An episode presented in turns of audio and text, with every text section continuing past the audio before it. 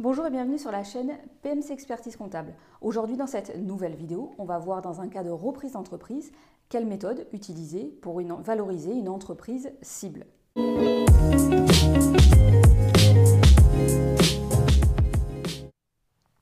Bonjour et bienvenue sur la chaîne PMC Expertise Comptable. Je me présente, je m'appelle Célia Pétrissan, je suis expert comptable.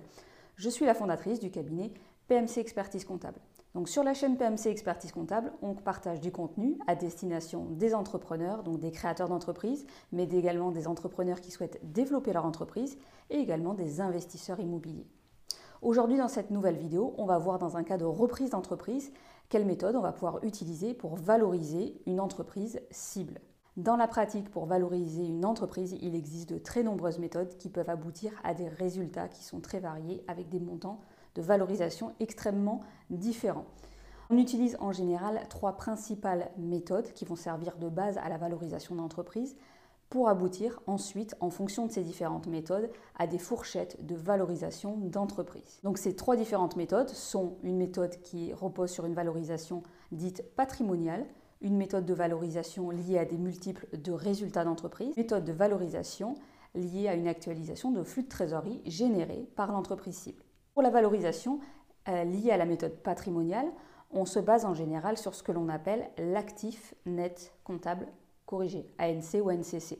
Donc en fait, très simplement, on va se baser sur euh, les capitaux propres de la société. Donc pour rappel, les capitaux propres de la société seront le capital social initial versé à la société et également les réserves ou les résultats accumulés au niveau de la société qui n'ont pas été distribués. Pour faire cette valorisation, on va également s'attacher donc sur les éléments qui n'apparaissent pas au bilan mais qui pourraient avoir une valeur. Donc ce sera notamment le cas euh, de la clientèle en fait ou du fonds de commerce. Donc dans un cas de création de fonds de commerce, en fait, effectivement, si le fonds n'a pas été acheté, donc le fonds ne figure pas dans le bilan de la société. Donc pour valoriser le fonds de l'entreprise, on peut se référer à des normes en, fonction de certains secteurs d'activité. On peut se référer effectivement à la clientèle de la société. Est-ce qu'on est sur des contrats? Est-ce qu'on est sur du récurrent? Est-ce qu'on s'adresse à des particuliers, à des professionnels?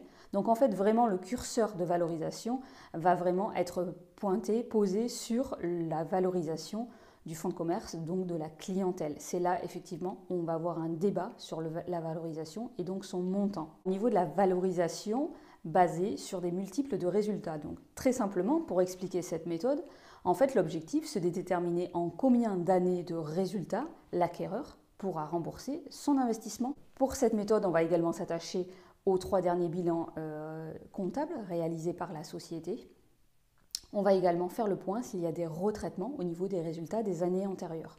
On va déterminer tous les éléments qui paraissent exceptionnels dans la, détermination du résultat pour arriver donc à une valorisation, un multiple de résultats qui paraîtra cohérent.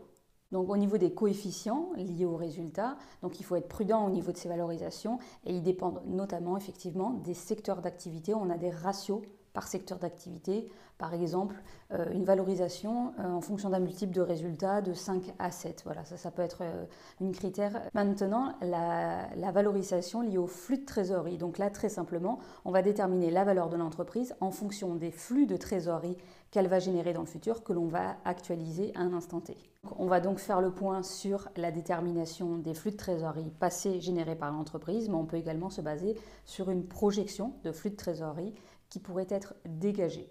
Donc au niveau de cette méthode, il convient donc de tenir compte du niveau des investissements, du niveau de renouvellement des investissements qui peuvent avoir donc un impact important sur la trésorerie. Vous présenter très simplement les, trois principales méthodes que l'on utilise pour valoriser une société. En principe, on arrive à une fourchette déterminée en fonction de chacune des méthodes et on arrive à une moyenne avec une fourchette haute et une fourchette basse de valorisation de la société.